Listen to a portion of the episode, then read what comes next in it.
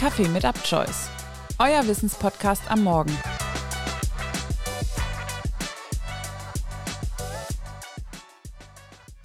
Herzlich willkommen zu einer neuen Folge von Kaffee mit UpChoice aus dem Bereich der Psychologie.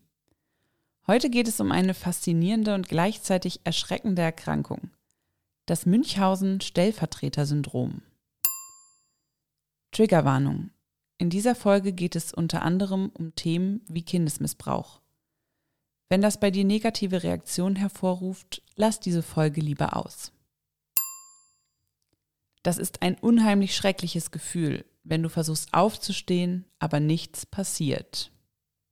Das Münchhausen-Stellvertreter-Syndrom kennzeichnet sich dadurch, dass die betreuende Person Krankheitssymptome bei dem Kind provoziert, wodurch der Kontakt mit einem Arzt gerechtfertigt werden kann.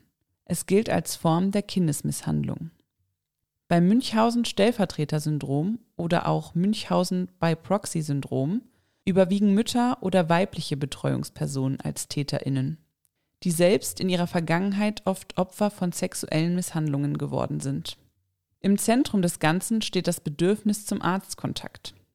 Dabei ist nicht die somatische Erkrankung des Kindes das Problem, sondern die schwere psychische Erkrankung der Mutter oder der Betreuungsperson. Ein Großteil der betroffenen Frauen ist im Pflegebereich tätig oder gibt an, als Krankenschwester zu arbeiten, selbst wenn das nicht der Fall ist. Das Münchhausen-Stellvertreter-Syndrom kann in drei Phasen der Ausprägung unterschieden werden.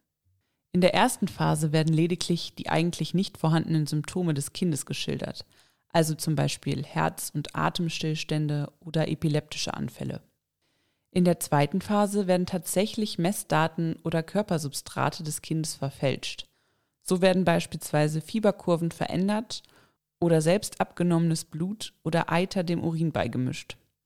In der dritten Phase werden reale Symptome erzeugt, in denen Kindern Medikamente oder sogar Gifte verabreicht werden. Häufig gewählte Symptome sind provozierte Anfälle oder Apnoen eben durch das Verabreichen von Gift, herbeigeführtes Erbrechen und angebliche Nahrungsmittelallergien.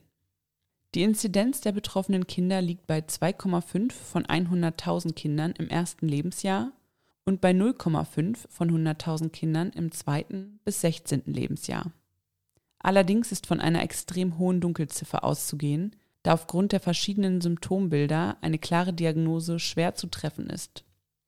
Red Flags zum Erkennen der Störung sind ungewöhnliche, nicht erklärbare Symptome, Symptome treten fast nur in Gegenwart eines Elternteils auf, ineffektive Therapiemaßnahmen, wenig besorgte, sehr geduldig wirkende Mutter- oder Betreuungsperson, symbiotische Mutter-Kind-Beziehung und ein Elternteil mit medizinischer Erfahrung. Dem Münchhausen bei Proxy-Syndrom liegt eine Kombination psychopathologischer Störungen zugrunde. Häufig haben PatientInnen depressive oder histrionische Persönlichkeitszüge sowie Hinweise auf Ess- oder Borderline-Störungen. Martin musste genau diese Erfahrung machen. Martins Mutter hatte das Münchhausen bei Proxy-Syndrom. Angefangen habe alles mit der Trennung der Eltern.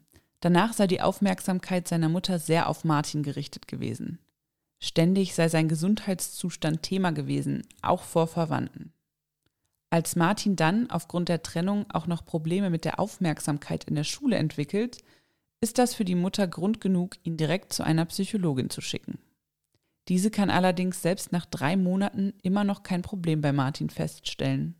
Anstatt froh darüber zu sein, schickt Martins Mutter ihn zu einer zweiten Psychologin. Worauf viele weitere PsychologInnenbesuche folgen.